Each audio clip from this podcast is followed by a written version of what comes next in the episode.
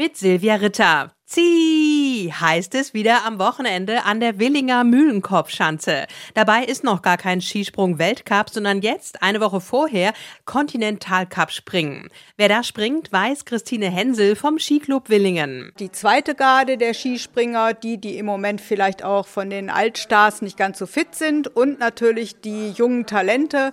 Und es ist auf jeden Fall sehenswert. Die Schanze wird gerade präpariert. Es ist nicht so voll und man sieht sicherlich schöne Sprünge.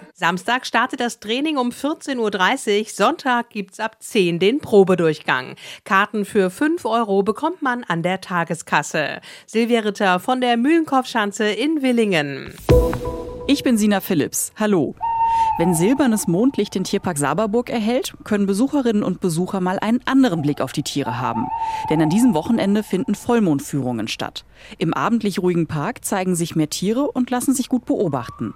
Fabian Frank führt dann Gruppen durch den Park. Man ja, vergisst so ein bisschen, was wir eigentlich können, dass wir auch ja, ohne Lampe durch äh, die Natur laufen können, weil der Mond dann in dem Moment das Licht für uns ist und äh, natürlich die Tiere uns auch erkennen können. Und das ist mal so das Besondere, dass man dann auch mal wirklich so auf Augenhöhe zu den Tieren sich befindet. Wer an einer Vollmondführung teilnehmen möchte, sollte sich beeilen, denn es gibt nur noch für den Sonntag Plätze.